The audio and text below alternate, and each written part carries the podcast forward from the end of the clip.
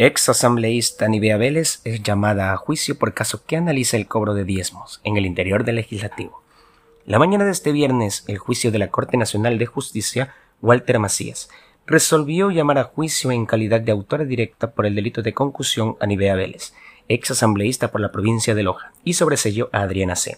La decisión se dio a conocer en la reinstalación de la audiencia de evaluación y preparatoria de juicio que se suspendió el 17 de agosto pasado en la Corte Nacional. El fiscal general subrogante Wilson Toainga aseguró en audiencia que hay suficientes indicios que revelan que, desde noviembre del 2009 hasta marzo del 2013, Nevia Vélez, en su calidad de asambleísta y abusando de su cargo, ordenó, exigió y recibió de manera directa y mandando a percibir a través de sus funcionarios subordinados a ella, tanto en el despacho de la Asamblea como en el de la Comisión Especializada de los Derechos Humanos.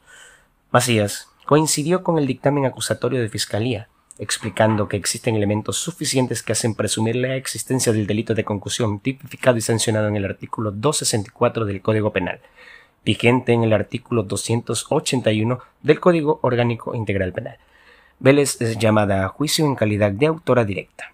Además del auto de llamamiento a juicio, el juez Macías modificó la medida cautelar de tipo real de retención de fondos e inversiones en el sistema financiero y prohibición de anejar impuesto a la ex legisladora.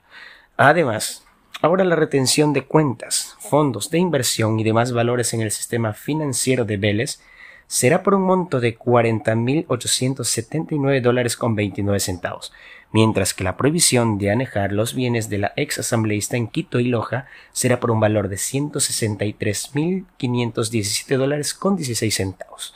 hasta que se defina y luego que se realice la audiencia de juzgamiento contra Nivea Vélez, ella deberá seguir cumpliendo la medida cautelar de presentación periódica y prohibición de salida del país. Respecto a Adriana C., el juez nacional señaló que se dicta el auto de sobrevisimiento debido a que no encontraron elementos suficientes que revelen la participación de la sospechosa. A favor de ella se revocaron todas las medidas cautelares dispuestas.